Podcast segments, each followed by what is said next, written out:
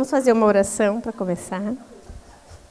Senhor, muito obrigada, porque tu és o nosso Pai amado, Deus Todo-Poderoso, que nos ama, nos atrai com bondade até este lugar. Obrigada pelas minhas irmãs que foram conduzidas pelo teu Espírito até aqui. Nós somos pequenas e falhas. As minhas palavras, Senhor, são bem limitadas. O meu vocabulário ele não é vasto, o meu conhecimento é bem pequenininho mas ainda assim o Senhor pode multiplicar. O Senhor que fez alimentar uma multidão com pequenos peixinhos e pãezinhos, pega as minhas palavras, multiplica elas em sabedoria, em graça, em unção do teu espírito, para que as tuas filhas sejam alimentadas hoje aqui, para que elas saiam daqui cheias de esperança em ti, Senhor. Em nome do teu filho amado Jesus, nós te pedimos isso de todo o nosso coração para o bem das tuas filhas e para a glória do teu nome. Amém. Então, hoje nós vamos falar sobre o tema o como esperar quando se está esperando. Se tem uma coisa que mulher não gosta, é de esperar, né, gente? Eu tenho alguém aqui que curte, oh, eu adoro esperar. Eu sou uma pessoa que assim, eu não gosto de me atrasar, né? Às vezes eu me atraso, mesmo não gostando. Mas pior do que eu me atrasar são os outros se atrasarem quer ver o capeta na minha. Olha, solto, é me deixar esperando muito tempo. Eu fico muito brava. Não gosto de esperar. Acho que ninguém gosta de esperar, né? A nossa geração está acostumada a não esperar. A ter coisas muito rápido, né? Porque nós temos muita tecnologia. Antigamente, o que acontecia com as nossas avós?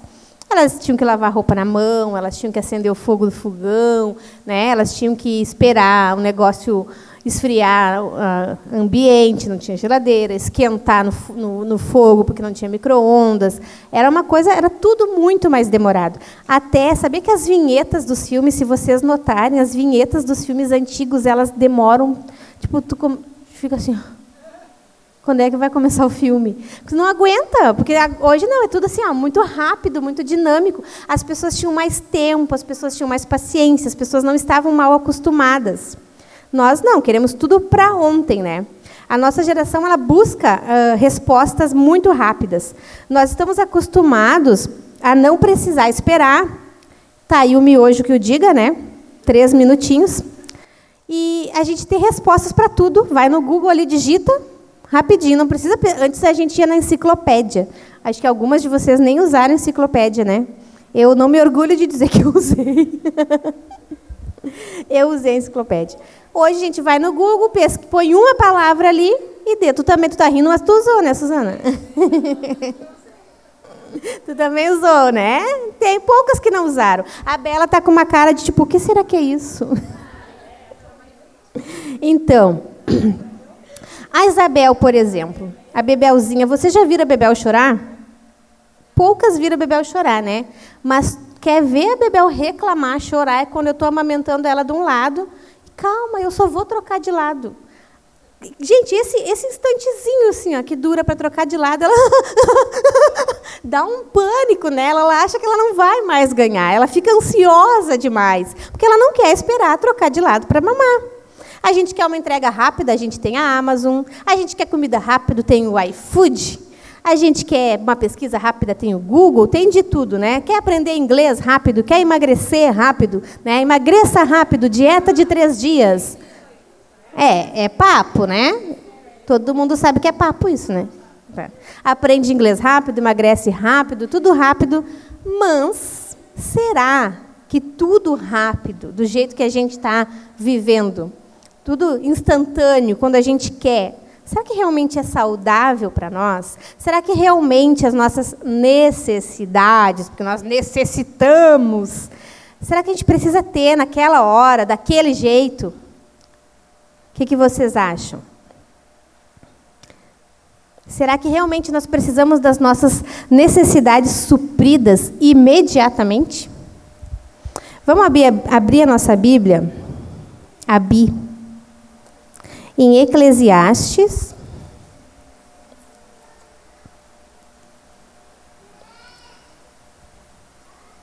Três, capítulo três,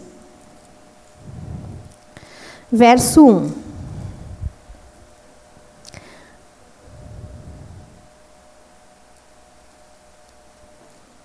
Tudo tem o seu tempo determinado, e há tempo para todo propósito debaixo do céu. Agora vocês podem abrir em Salmos, capítulo 40, verso 1.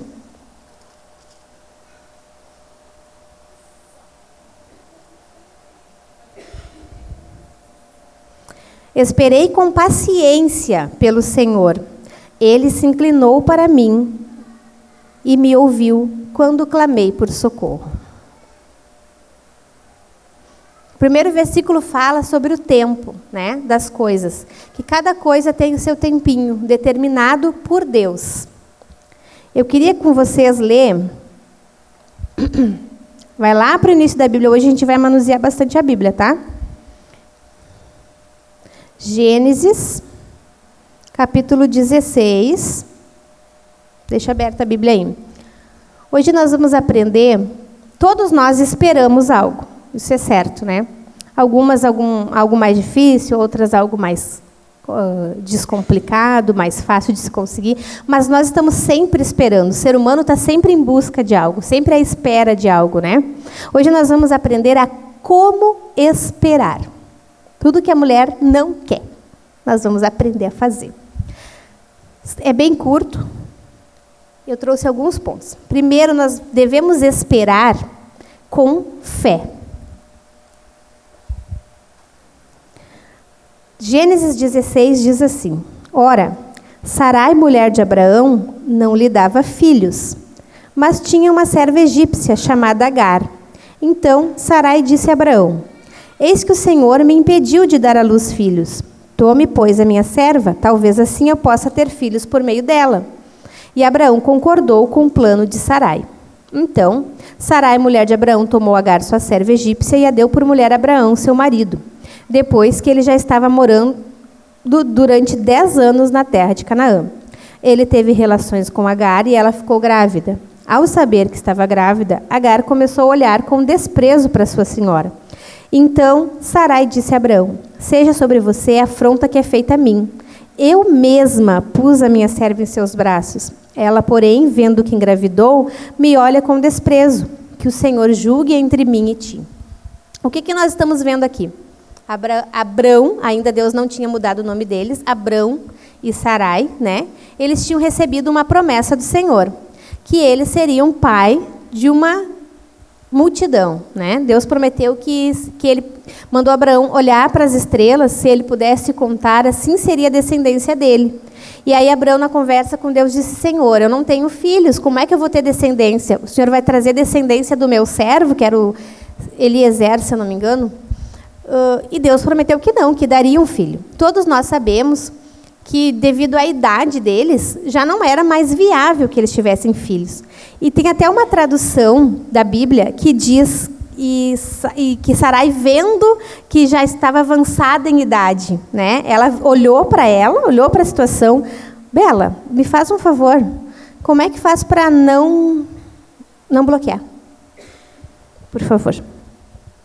Os jovens eles entendem da tecnologia. Então, Aí a Bíblia fala que ela, vendo que ela não gerava filhos, ela resolveu dar uma ajudinha né, a Deus a cumprir a, a missão, a promessa. E aí o que, que aconteceu? Abraão pegou a serva egípcia, Agar, provavelmente ela era uma, uma jovem bem mais nova, né? E imediatamente ela engravidou, e assim que ela engravidou, ela começou a desprezar a sua senhora. Então, o que, que nós estamos vendo aqui? Um casal que recebeu uma promessa de Deus. Né? O Deus a qual ele tinha se revelado para Abraão prometeu algo. E esse casal, eles iam gerar filhos. E nós vemos ao mesmo tempo as circunstâncias em que esse casal vivia, dizendo que isso não ia acontecer. Então, logo Abraão e Sara, eles tinham dois caminhos a seguir. O primeiro seria o caminho da fé, Confiar que Deus daria filhos. Não importa o que acontecesse, não importa como seria, o que Deus teria que fazer, confiar, simplesmente crer na promessa desse Deus. Ou o caminho da incredulidade. Olhar para a circunstância, olhar para o estado físico deles, olhar para aquela mulher que ela já não tinha mais seu ciclo menstrual, para aquele homem que já não tinha mais a sua vivacidade, né? E como que nós vamos ter filhos se nós já estamos avançados em idade? E aí o que, que aconteceu? De repente, essa mulher escolheu um caminho. Né? Ela escolheu o caminho da incredulidade. Ela, Abraão é o exemplo, isso que Abraão é o exemplo de pai da fé. Por quê? Porque Deus uh, mandou ele sair do meio da sua parentela, ir para uma terra que ele não sabia onde era, e ele pegou essas coisinhas, arrumou suas malas, pegou a cuia e se foi. E ainda assim, no meio do caminho, porque nós somos humanos, né? Pecadores, perfeitos só Cristo. E o que, que aconteceu? Essa mulher, ela escolheu o caminho da incredulidade. Ela olhou, ela já estava em idade avançada, quem sabe Deus se enganou, ou quem sabe Deus precisa né, que eu seja um pouco mais proativa. Vou arranjar uma servinha para o meu marido. A Sara, ela era provavelmente arminiana. A Mariane riu. O que é a Mariane? Por quê? Porque ela não é monergista, Mariane. O que é monergista? O monergismo diz o quê? É a ação de um lado só né? Deus age, né? O que, que ela era? Ela era sinergista. Deus age, mas precisa da minha ajuda. Então ela era arminiana. E nós não. Nós somos o quê? Calvinistas, pelo menos na teoria. Né? Nós confessamos que somos calvinistas. Então a Sara, como uma boa arminiana, que ela era sinergista, ela não cria que Deus podia fazer algo sem a ajuda dela, né? O calvinismo não, diz que o movimento é de um, movimento de Deus, de um lado só para acontecer. Aí o que acontece? Ela deu a ajudinha dela e ela se deu mal. Ela foi desprezada pela serva dela, né? E aí ela vai fazer o que? Ela vai reclamar. Além de tudo, ela vai reclamar. Ela botou a carreta na frente dos bois, ela não acreditou que Deus cumpriria a promessa sem a ajuda dela ela induziu o marido dela a pecar e depois ela vai se queixar para ele, vai arranjar treta com ele por algo que ela deu a ideia. Que Deus julgue entre ti, mas não tem nem vergonha na cara. Como assim? Se Deus fosse justo com ela como de, deveria ser, né? se não fosse a graça, ela podia ser fulminada, porque a culpa era toda dela. Que culpa Deus tem? Que culpa Abraão tinha? Tinha, até teve culpa, né? Porque foi um líder frouxo. Ele aceitou. Então, o que aconteceu? Em última instância, o que é que faz uma criança vir ao mundo? É o encontro do espermatozoide com o óvulo? Não. Em última instância, quem gera uma criança é o poder de Deus. É Deus quem escolhe, é Deus quem dá a vida e é Deus quem tira a vida. Isso é monergismo. Né? Deus não precisa da nossa ajuda. Deus, Sara não precisava ajudar. Deus não precisava que a Sara fosse lá e enviasse a servinha dela. Ele poderia fazer quando, quando quisesse. Ela é que não tinha entendido isso ainda. A Sara viu a idade chegando, ela não foi capaz de crer que Deus podia agir, né? Prova de que, em última instância, não é o ato sexual que gera a vida, é que o nosso Salvador não precisou. Óbvio que a, a, o nascimento virginal de Jesus era, como diz a palavra, para que se cumprisse as Escrituras, que a Virgem daria luz. Mas isso também é prova de que o nosso Deus não existe impossível para ele. O que, que, que, a, que a Bíblia fala quando o anjo diz, mas Senhor, como é que isso vai acontecer se eu não conheço o homem? Para Deus não há impossível, né? Que o Espírito Santo ia cobrir ela. Então, a Sara não foi capaz de crer que, há, que não há limitações para o poder de Deus. Ela não foi capaz de esperar. A fé dela não teve força suficiente para fazer ela esperar o tempo de Deus na vida dela. Aí o que, que ela fez? Ela botou a carreta na frente dos bois e ela arranjou luta. Por causa disso, uma família foi destruída. Né? Abraão disse que ela podia fazer o que quisesse e o que, que ela fez? Ela despediu, ela, ela maltratou a ponto da Agar fugir. Né? E depois Abraão teve que despedir Agar com o seu filho. E aquele, aquela criança, aquele menino, a Bíblia, gente, não relata histórias perfeitas. Ela relata histórias que aconteceram. Aquele menino, ele cresceu sem um pai, por causa do pecado deles. Né? Uma família foi destruída. Houve guerra. Existe uma linha teológica que diz que há guerra entre ambos até hoje. Eu não vou me aprofundar nisso porque eu não estudei a respeito e não vou definir. Mas existe uma linha teológica que diz que da descendência dele e a descendência de Isaac ainda hoje guerreiam.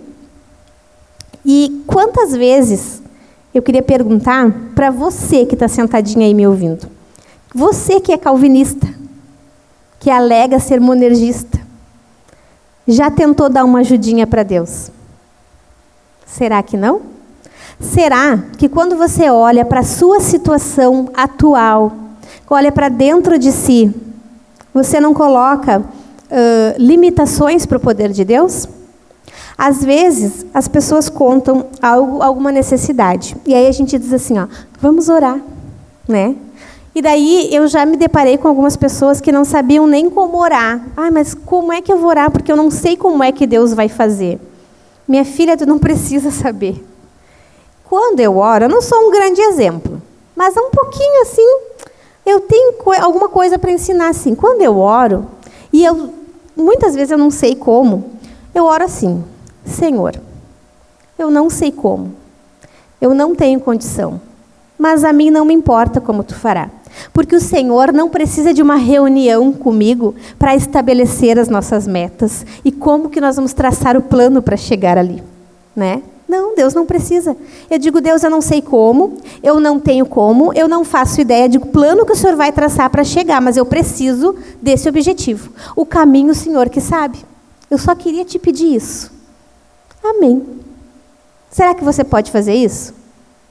Dizer, Senhor, eu não sei como mesmo, mas pouco me importa, porque o nosso Deus, Ele é Pai Todo-Poderoso. Então nós podemos esperar em Deus com fé. Não vamos ser como Sara, que põe limitações para o nosso Deus agir. Amém?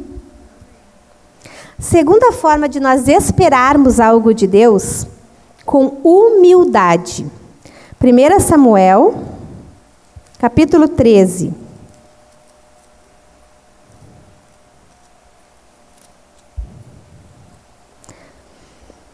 Saul havia reinado em Israel durante um ano. No segundo ano do seu reinado sobre o povo, escolheu três mil homens de Israel. Dois mil estavam com Saul em Micmase, na região montanhosa de Betel, e mil estavam com Jonatas em Gibeá de Benjamim. Saúl despediu o resto do povo, cada um para sua casa. Versículo 8. Saúl esperou sete dias, segundo o prazo determinado por Samuel. Mas, como Samuel não vinha a Gilgal, o povo foi se espalhando dali. Então Saúl disse: Tragam-me aqui o holocausto e as ofertas pacíficas. E ofereceu o holocausto.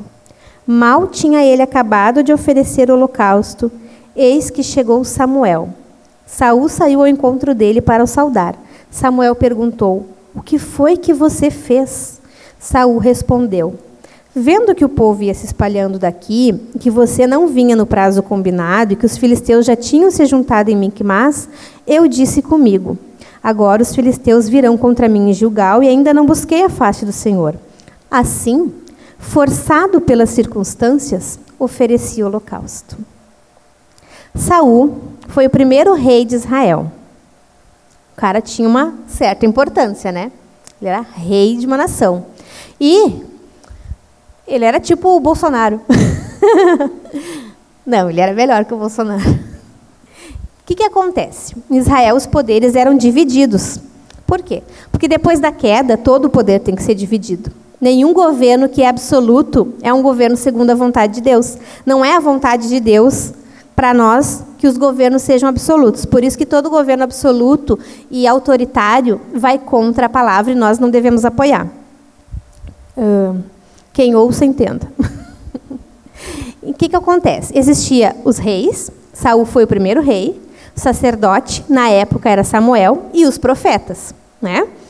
O rei governava, os sacerdotes eles ofereciam holocaustos, sacrifícios, eles intercediam diante de Deus pelo povo. E o profeta era a voz de Deus para o povo, tá? Cada um cumpria a sua função. Tipo o legislativo, executivo e o judiciário, né? O STF, por exemplo, né, Suzana, Suzana pode nos explicar melhor. Eles não podem fazer leis, né? Quem é que faz lei? O deputado, o vereador, senador, né? Que é o legislativo. E o STF só julga. Ultimamente eles andam dando uma de legislativo, fazendo lei. E tem muita gente braba com isso, né? Com razão, porque não é a função deles fazer lei. Então tá, não era a função, quem ouça que entenda não era a função de Saul sacrificar. Ele era rei, a função dele era governar, a função dele era uh, guerrear, conquistar territórios, né? E o que aconteceu? Ele combinou com o sacerdote que eles iriam fazer sacrifício, porque todos os reis, antes e depois das batalhas, eles faziam sacrifícios e consultavam o Senhor. Mas aconteceu que Samuel se atrasou Saul já havia vencido muitas batalhas, ele era um, um, um, grande guerreiro, né? E ele pensou assim: eu não vou perder essa oportunidade, o povo está se espalhando, os filisteus estão vindo, eu vou sacrificar. Que, que ele pensou, né? Eu, como um rei, né, eu tenho esse poder. E ele sacrificou a Deus. Ele foi desobediente à palavra de Deus, que não era para ele fazer isso, era para ele esperar. Ele já tinha vencido uma batalha, Samuel mandou ele esperar para fazer o sacrifício. O que aconteceu? Ele se ensoberbeceu com a vitória e com a sua posição de rei. Ele não entendeu que esta posição tem limites que a posição de rei, embora eh, seja uma posição soberana, tem limites. Não é que nem os reis do filme. Nos reis dos filmes, eles fazem as leis, eles julgam, eles mandam e desmandam. Não, Israel não era assim. Era para ser um governo justo, né? Então, ele não reconheceu que a posição dele tinha limites e que tudo que ele tinha vinha de Deus. O coração dele se encheu. E ele achou que ele podia fazer aquele sacrifício. E aí você pode pensar que, ah, mas é só uma coisinha de nada. Não. As coisas com Deus são sérias. O nosso Deus, quando Ele dá uma lei, é para ser cumprida, sempre tem um propósito. Quando Ele dá uma ordem, nós devemos cumprir.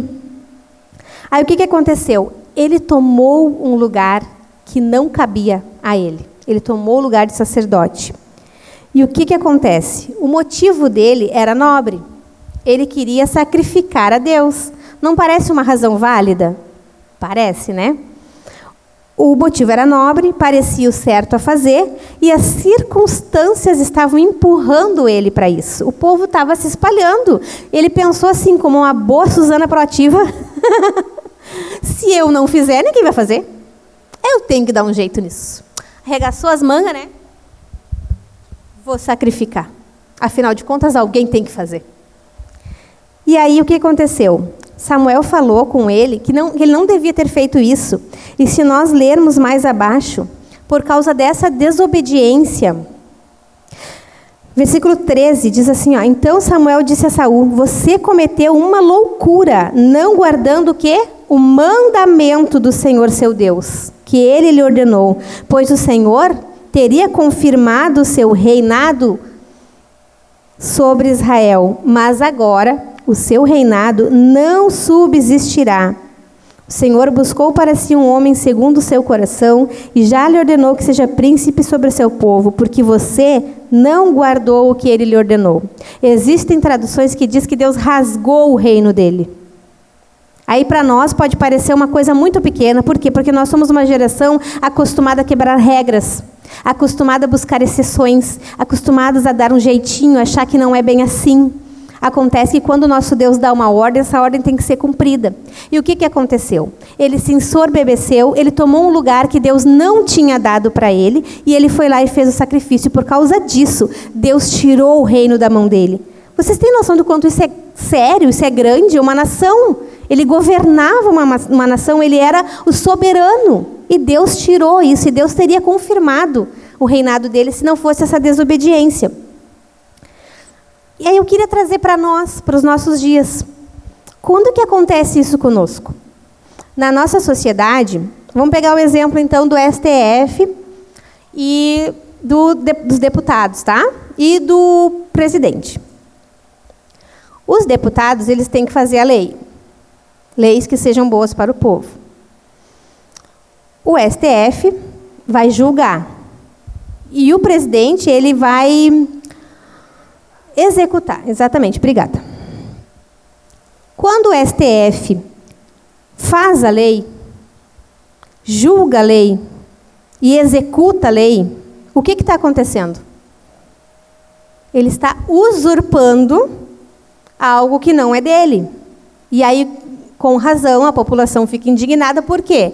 Porque ele está tomando poder que não, não lhe cabe. Ele está cumprindo uma função que não é para isso que ele existe. Isso não está errado? Alguém aqui concorda que isso está certo? Não, né? Na, na, sociedade, todos nós temos uma função, todos nós temos uma hierarquia, porque é assim que Deus ordenou que fosse. Na família, não existe isso? Cada um tem uma função. Quando que acontece de nós usurparmos o lugar que não é nosso? Vocês já estão pensando, né? Já estão se ligando? Mulheres que acham que podem liderar a sua casa. Elas estão usurpando a autoridade do seu marido. Deus não te deu esta autoridade. Mas eu estou com razão. Mas o meu motivo é nobre. O motivo de Saul não parecia nobre? Era para fazer um sacrifício ao Senhor. Ainda assim, Deus não te deu este poder. Ah, mas reclama com Deus, minha filha. A Bíblia diz isso. Mulheres que acham que têm um ministério muito maior do que cuidar do seu marido, ou um ministério que vá além dos seus filhos, um ministério que vá além do seu lar. Você pode cumprir outras funções? Pode. E diga-se de passagem, cumprimos várias funções com qualidade, né, gente? Se tem uma, um serzinho que consegue fazer mais de uma coisa ao mesmo tempo, é mulher, né? E geralmente fazemos bem feito. Mas a questão não é essa. A questão não é se nós podemos, se nós conseguimos fazer, se nós executamos ou não. A questão é se é a vontade de Deus para a nossa vida ou não e como nós faremos isso, usurpando a autoridade do nosso marido ou não. Vocês conseguem compreender? Uma mulher pode pregar? O que, que eu estou fazendo aqui? Estou compartilhando a palavra com vocês de certa forma, estou ensinando autoritativamente. Mas o meu marido ainda é meu líder. Vocês conseguem entender essa diferença? Uma mulher, ela pode ensinar? Pode. Tô ensinando, mulheres podem ensinar mulheres, mulheres podem ensinar crianças, mulheres podem dar aula. Não, não, não, não está errado. Mulheres podem trabalhar? Podem, podem trabalhar. Mas mulheres devem entender que, em primeiro lugar, Deus deu o seu marido como seu ministério. Que, que primeiro, prim, não, vou começar desde o comecinho, né? Primeiro lugar, você é uma serva de Jesus, tá? Começa aí. Segundo lugar, o seu principal ministério é o seu marido. Depois vem os seus filhos, depois a sua casa e depois vem a igreja. Eu já fui na casa de irmãs, não aqui, graças a Deus. Porque se for aqui eu vou falar. Não aqui, vou falar para ti, na casa mesmo, né? Porque você sabe que eu sou pouca coisa sincera. Mas eu já fui na casa de irmãs que a irmã era uma benção, mas uma benção para os outros. Uma benção na igreja. A irmã dava aula na escola dominical, a irmã era voluntária numa creche, a irmã cantava no coral, a irmã ajudava com os adolescentes, a irmã decorava os casamentos de graça. Nossa, gente, mulher era assim, ó. Será que pode falar essa palavra? É meio chulo, pau para toda obra? Pode dizer? Tá, falei, né? Então tá. A irmã era uma benção. Aí, tu ia visitar a irmã, o marido dela não era cristão. E a casa dela parecia um ninho. Gente, um ninho. Um ninho, não tem outra palavra para dizer. Um ninho. Tu não conseguia sentar no sofá porque estava cheio de roupa. Por favor. Ah, mas isso é. Vamos embora é para isso? Sim. Vamos embora é para isso. Mínimo, a sua casa tem que estar bem arrumada. Uma coisa é uma casa que está bagunçada. Outra coisa é uma coisa que é, uma casa que é bagunçada. A casa vive suja, a casa vive desarrumada, a casa vive fedendo. Uma coisa é você queimar o arroz um dia, outra coisa é você nunca acertar um arroz, minha filha. Por favor. Estão rindo, né? Estão rindo porque vocês queimam arroz. então, você está usurpando um lugar que não é seu, que Deus não te deu, quando você coloca outras coisas acima do seu, da sua vida com Cristo, do seu esposo e da criação dos seus filhos. Outra forma que mulheres usurpam, quando elas tomam decisões que são importantes, são relevantes para a vida familiar, sem consultar o seu esposo. Tá? Ah, mas é que meu esposo está desempregado, quem trabalha sou eu, quem vai pagar a conta sou eu, então eu posso decidir. Não. Não, não, não, não, não, não. Ah, mas é que eu ganho bem mais do que ele, né? Então, tipo, se eu ganho 5 mil e ele ganha 980 reais, é óbvio que eu vou decidir. Não. Não é assim que a Bíblia ensina. Não importa quanto você ganha, não importa se você é mais inteligente, se você tem um raciocínio mais rápido, não importa se você é mais velha, se você é mais bonita, mais cheirosa, você ainda assim tem que cumprir sua função de se submeter. Não roube do seu marido a autoridade que é dele. Essa live tá, tá ligada? Aí eu vou falar uma coisa feia. Devolve as bolas pro teu marido.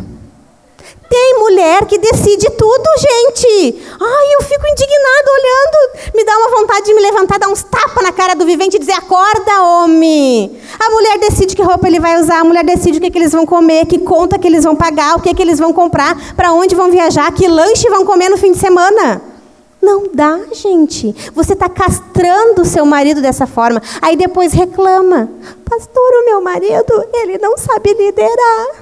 Pastor, o meu marido ele não vai procurar emprego para melhorar o salário dele, mas é claro, você não encoraja ele, minha filha. Nenhum homem que é castrado dentro de casa tem ânimo para procurar um salário bom na rua. O cara já sai de casa assim, ó. Tá? Vamos combinar? Vamos devolver as bolinhas para os maridos? Não usurpe o lugar que não é seu. Estimule. Pode ser que você tenha casado com uma pessoa que é um pouco mais pacata, mais passiva estimula. Né? Meu amor, o que, que tu acha disso? Amor, achei um emprego que é o teu perfil. Bah, assim, ó. Amor, tu não é o. O Jackson, quando casou, era guri, né? Era guri. Tinha 22 anos. Eu tinha 19, mas eu já era mais ligeira. E aí, ele não tinha. Pergunta para ele, pergunta, tá sendo gravado. Ele não tinha carteira de motorista. E eu atarentei que eu queria que ele tirasse a carteira de motorista para me levar para cima e para baixo. E eu disse para ele, amor, precisa ter uma carteira de motorista para me levar para cima e para baixo. Sabe o que, que eu disse para ele? Meu amor, tu não é o tipo de homem que pode não ter uma carteira de motorista. Está me levando para cima e para baixo. Você tem que saber encorajar o seu marido, né? Não botar ele mais para baixo, mais para baixo. E eu sei que nós, como mulheres proativas que somos, decididas, inteligentes, a gente quer, não, não, mas é que ele não faz, eu tenho que fazer. Daí, se você sempre fizer, ele nunca vai fazer. Então, vamos esperar com humildade e não usurpar o lugar que não é nosso. Quando nós conversarmos com o nosso marido, como é que nós vamos falar? Ai, mas eu não posso falar, então. Pode, porque senão, se você nunca falar, vai pecar por omissão. Né? Vai falar com respeito. Você não está falando com qualquer um. Você está falando com o seu Senhor com o homem que você escolheu para doar a sua vida por ele. Não permita que, assim como o reino de Saul foi rasgado, que a sua família seja rasgada ao meio, porque você é uma mulher tola que usurpa um lugar que não é seu. Amém? Eu vou tomar uma aguinha. Vocês podem abrir em 1 Samuel enquanto isso.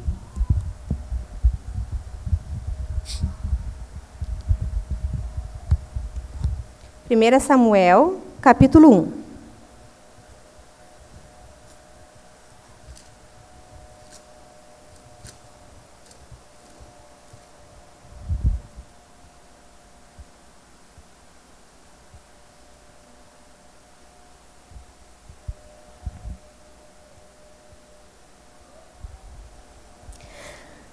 Versículo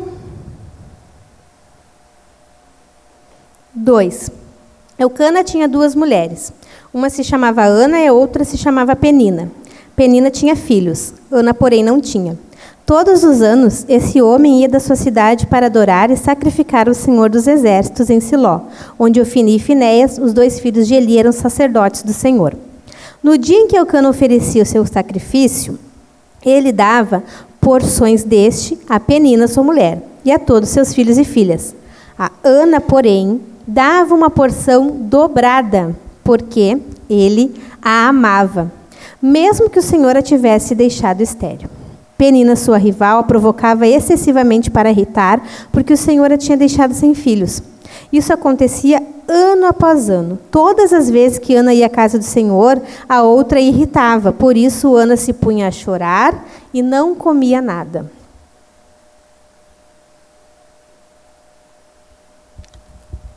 A terceira forma de nós esperarmos em Deus é com gratidão. Coisas que me chamam a atenção nesse texto. Eucana tinha duas mulheres. Isso nunca deu certo. A Penina tinha filhos e a Ana não. É, infelizmente na nossa sociedade não é mais assim, né? Mas uh, era muito valioso uma mulher ter filhos, né? Ela, ela, ela se sentia envergonhada quando ela não tinha. Hoje a nossa sociedade não valoriza mais a maternidade, mas nós podemos resgatar. E estamos resgatando aqui na Vintage, pelo visto. Então, o que, que acontecia? A Ana não tinha filhos, então ela se sentia envergonhada.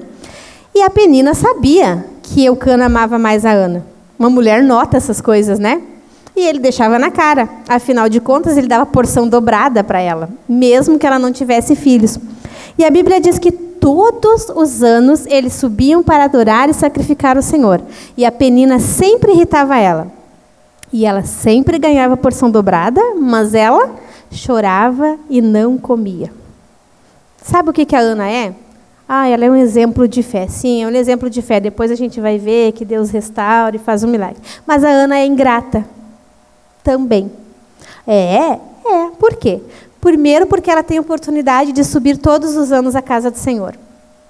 Depois, ela tem um marido que a ama. A Bíblia deixa claro. Quando a Bíblia testifica algo, é porque é. Ele a amava, amava mais do que a Penina. Terceiro, porque ela recebia porção dobrada. Ela não tinha do que se queixar, a não ser que ela não tinha filhos. E o que, que aconteceu com ela? Essa espera, essa falta de ter a sua necessidade de ser mãe suprida, trouxe amargura para ela. Ela não valorizava mais as coisas boas que ela tinha. Né? Ela não valorizava a oportunidade que ela tinha de sacrificar o Senhor. Ela não valorizava mais o marido, o amor do, do marido dela. Ela não valorizava mais a porção dobrada que ela ganhava. Ela escolheu olhar para tudo que ela não tinha, para tudo que ela queria, mas não podia ter, ao invés de olhar para tudo que Deus já tinha dado para ela. É uma lição muito simples, né? Bem fácil de aplicar para a nossa vida. Por quê? Porque nós somos assim. Somos pequenas aninhas Olhamos para tudo que não temos, né? Almejamos ao longe, né? Nos queixamos por tudo que queremos e não temos. Mas nunca olhamos aqui pertinho, ao nosso redor, para tudo que já temos. Almejamos ser alguém diferente, almejamos ter algo mais, almejamos nos mudar, almejamos casar, almejamos ter filhos, almejamos trocar de serviço. Quem está em casa quer trabalhar, quem, quer, quem trabalha quer estar tá em casa. Almejamos muitas coisas. Mas poucas vezes paramos para olhar aquilo que já conquistamos com a graça de Deus, aquilo que já fomos presenteadas. Poucas vezes agradecemos a Deus porque vivemos num país livre, podemos nos reunir todos os domingos. Muitas de nós nem dá valor, porque pode vir todo domingo, porque afinal de contas eu posso ir todo domingo mesmo, né? Por que, que eu vou valorizar? Algumas de nós nem dá valor para essa pequena reunião que muitas mulheres fora do Rio Grande do Sul gostariam de ter. Já recebemos depoimentos. Não dão valor. Por quê? Porque eu posso ir todo sábado que eu quiser. O sábado que eu não quiser, eu não vou. Né? Não dá valor para o marido, que é pecador, mas que está tentando seguir os passos de Jesus. Né? Tantas outras coisas que eu não sei o que dizer, mas eu tenho certeza que o Espírito Santo vai lembrar vocês agora, no seu coraçãozinho aí, o que, que você já tem que você ainda não foi grata ou que não foi grato o suficiente. Está sempre olhando além, está sempre com os olhos no horizonte. Nunca está olhando aqui, a graça que Deus já te deu. E a Bíblia diz que toda boa dádiva vem do Pai das luzes. O nosso Deus, ele é bom. Se você for sincera, se você pregar para si mesma, ao invés de dar ouvidos a Satanás, ao mundo e à carne, você vai ver que você tem muitas coisas para agradecer, que você tem sido uma ingrata. Ah, mas isso é forte, mas é a realidade. Nós somos ingratas com Deus, muitas vezes. Nós somos, nos tornamos amarguradas pela espera de algo que é mais difícil, pela espera de algo que almejamos. E que só Deus sabe se estamos prontas ou não para receber, se vai ser bom ou não recebermos. O tempo da espera amargurou Ana, mas o que ela não sabia é que os planos do pai dela eram melhores do que o dela. Os planos do nosso pai são melhores do que o nosso. Isso enche meu coração de alegria. Ana, ela queria só um filho. Deus deu para ela um dos maiores profetas de Israel. E depois ele deu mais filhos e filhas. Porque os planos do Senhor, eles são perfeitos. Os planos do Senhor, eles são de paz e não de mal. O nosso Deus é um Deus todo-poderoso, é um Pai amoroso que cuida das suas filhas, ele sabe as necessidades que nós temos. O que, que a Bíblia fala lá no Evangelho? né, que Jesus fala: se nós, que somos pais pecadores, que somos injustos, se um filho pedir um pão, você vai dar uma serpente? Não, não vai. Por quê? Porque você quer dar de bom, do bom e do melhor. Se eu tivesse como, eu, eu dava tudo que eu pudesse para Bebelzinha, porque eu sou mãe, porque o meu coração se alegra em dar, porque eu tenho prazer. Ela está dormindo às vezes no bercinho dela e eu estou sonhando para ela. Ela nem sabe. Ela está ali descansada, dormindo, sabe? Sem saber o tamanho do amor que eu sinto por ela. Sem saber as noites em claro que eu passo planejando um aninho. Assim é Deus. Vocês estão aí, nós estamos aqui, me incluo nisso, reclamando, duvidando, sofrendo, ansiosa por aquilo que a gente quer tanto ter. E Deus está te olhando de lá, ah, Priscila, tu nem sabe os planos que eu tenho para ti. Ah, Sunamita, se tu soubesse como eu te amo. Assim é Deus. Ah, minha filha, se tu soubesse o propósito que eu tenho com essa tua espera. A gente espera às vezes um casamento, a gente espera às vezes uma cura, a gente espera às vezes um filho, a gente espera às vezes a situação financeira mudar, a gente quer tanta coisa. Todas elas o nosso Pai quer nos dar. Tudo ao seu tempo, mas todas elas o nosso Pai quer nos dar. Aí o que que vem? A incredulidade bate, você diz, mas e se Deus não quiser? Se ele não quiser é porque não vai te fazer bem. Os planos dele são de paz e não de mal, para vos dar o fim que desejeis. Amém? Quarta forma de esperar: sendo cheias do Espírito Santo.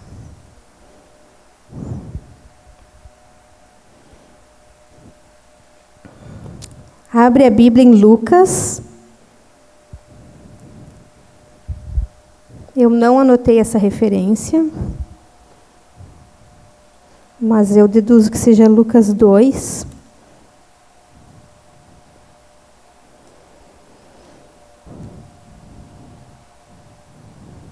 Aqui, Lucas 2, 25.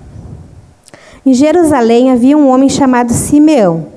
Este homem era justo e piedoso e esperava a consolação de Israel, e o Espírito Santo estava sobre ele ele tinha recebido uma revelação do Espírito Santo de que não morreria antes de ver o Cristo do Senhor. Movido pelo Espírito, ele foi ao templo, quando os pais trouxeram o menino Jesus para fazerem com ele o que a lei ordenava.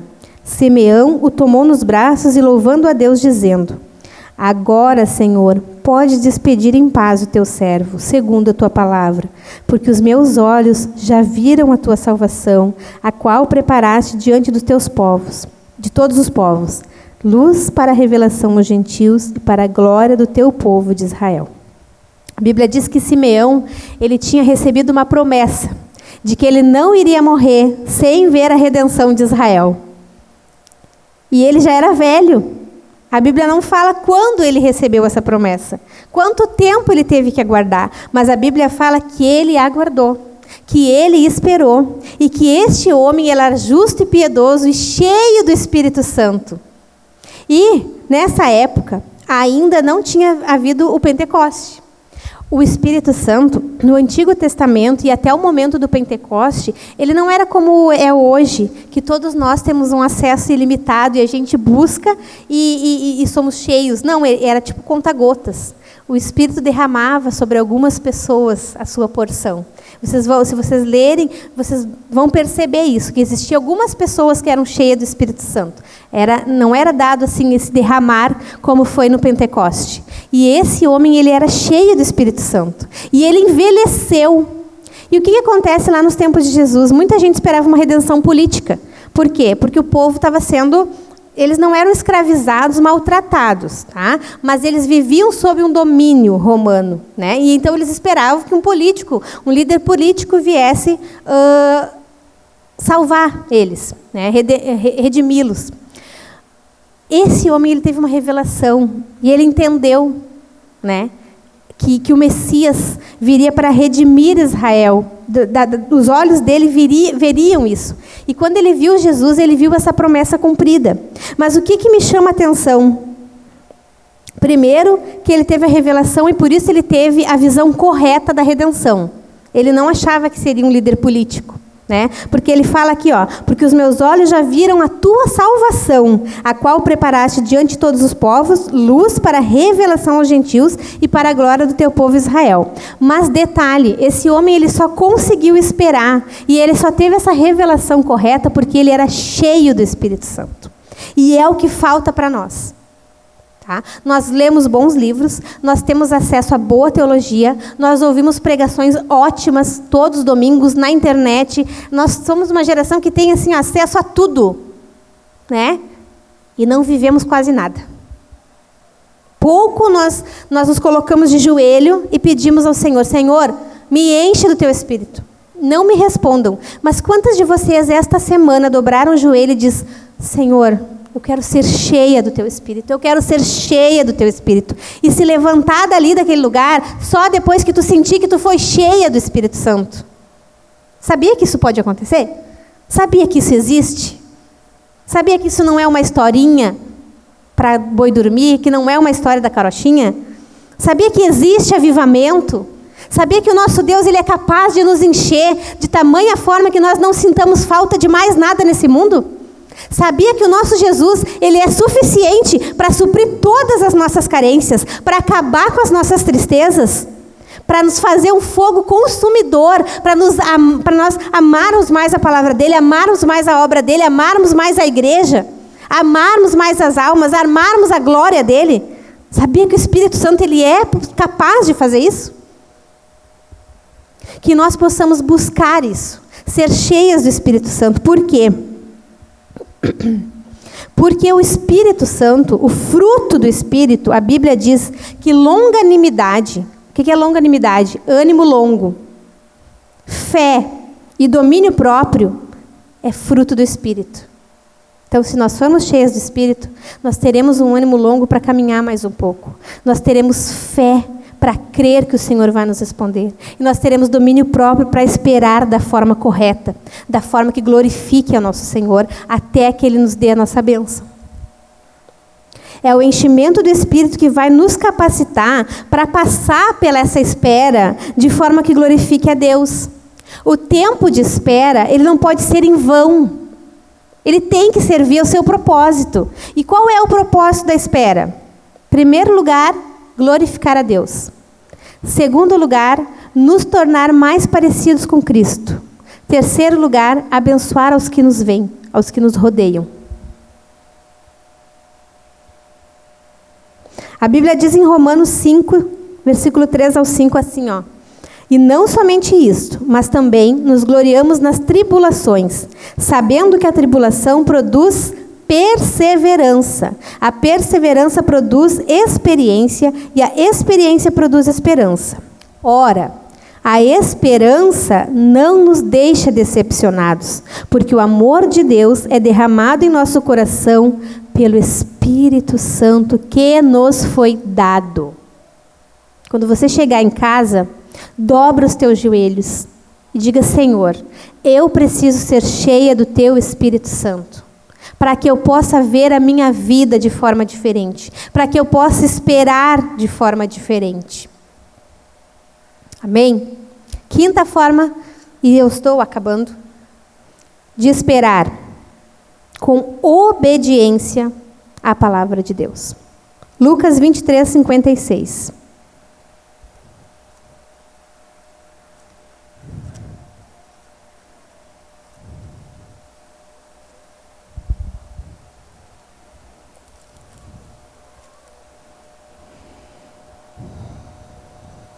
Então se retiraram para preparar óleos aromáticos e perfumes. No sábado descansaram segundo o mandamento.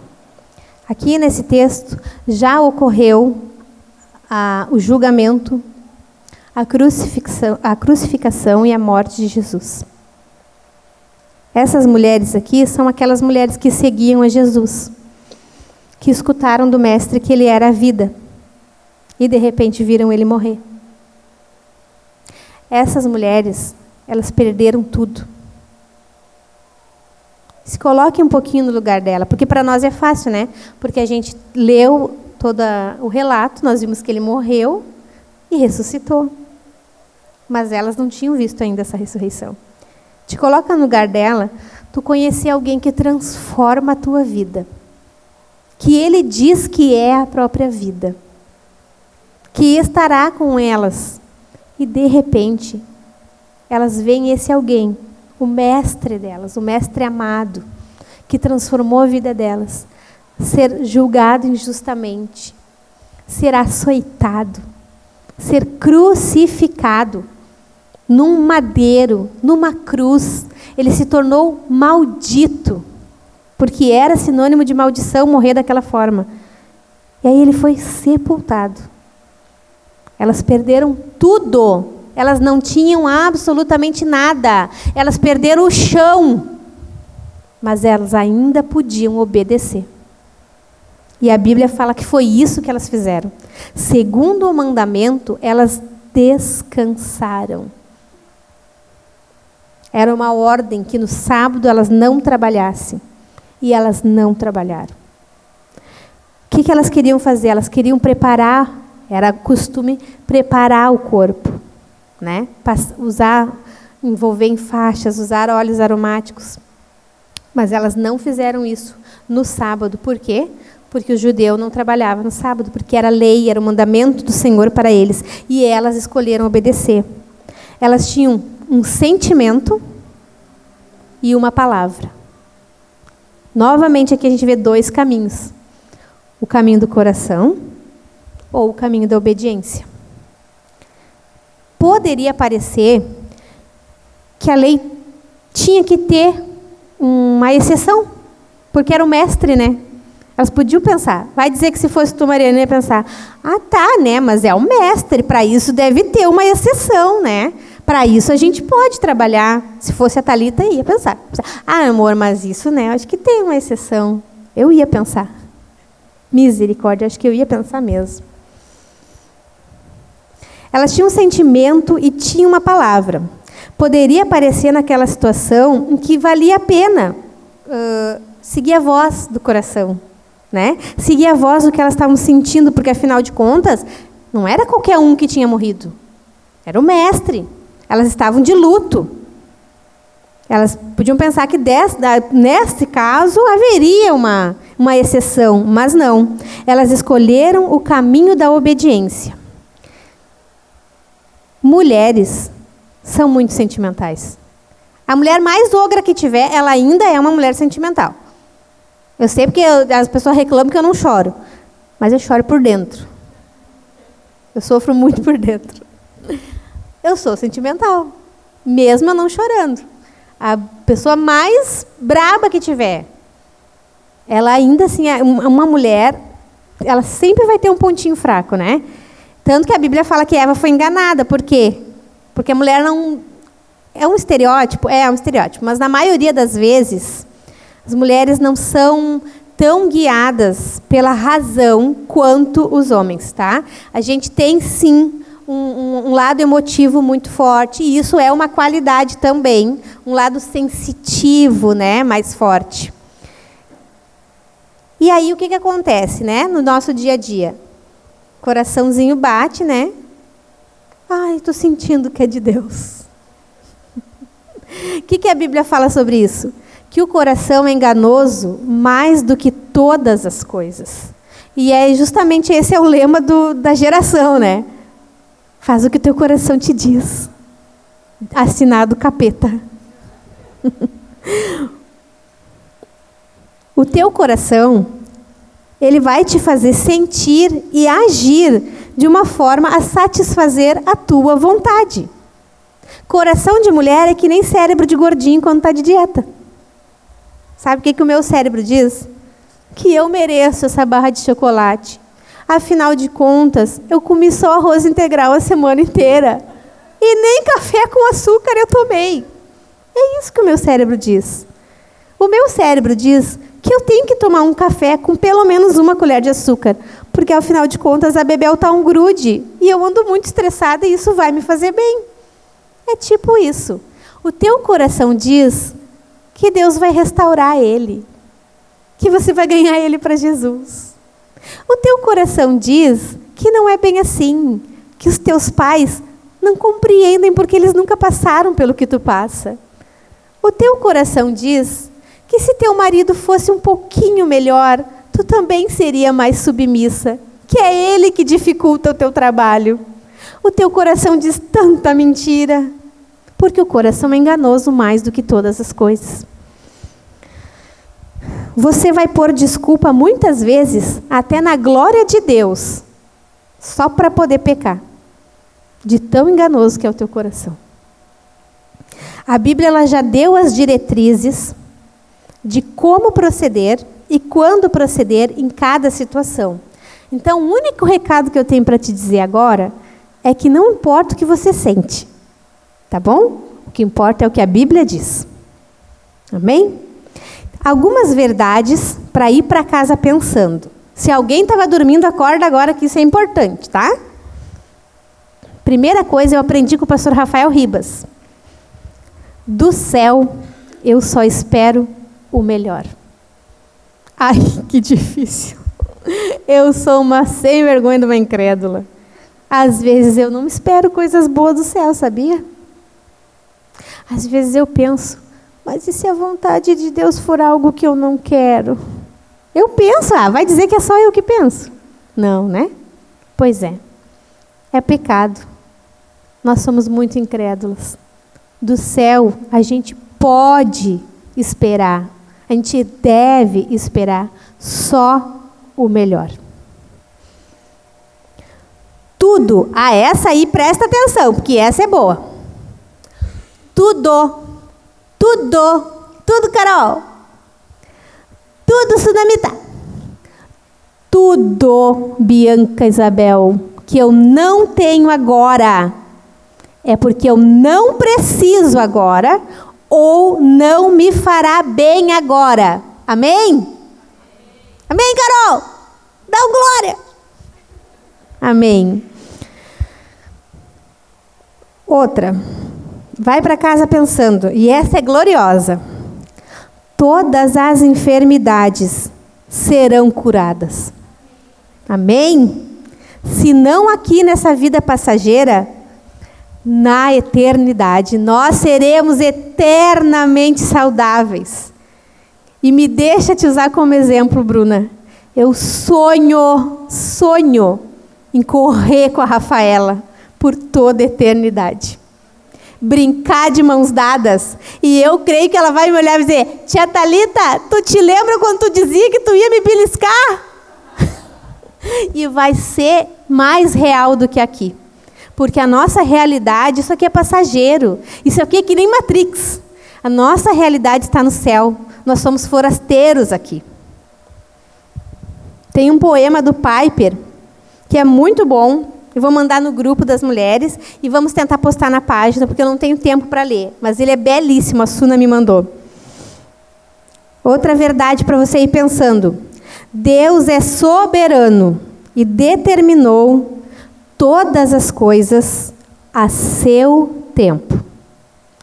Todas as coisas do grego, todas.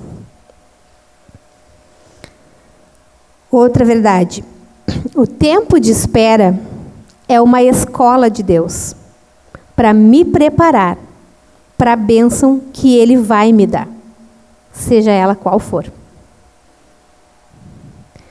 Agora, para terminar, 1 Coríntios 15, 19 diz assim: Se esperamos em Cristo só nesta vida, somos os mais miseráveis de todos os homens. Irmãs, na eternidade não haverá lágrima, não haverá espera por cura, não haverá carência que não seja suprida, não haverá dor, ninguém vai ter sede de justiça, porque todos seremos saciados. Lá, nós vamos brincar com os filhos que perdemos muito cedo. E isso enche meu coração de alegria, porque eu fico imaginando a Bebel com o irmãozinho dela.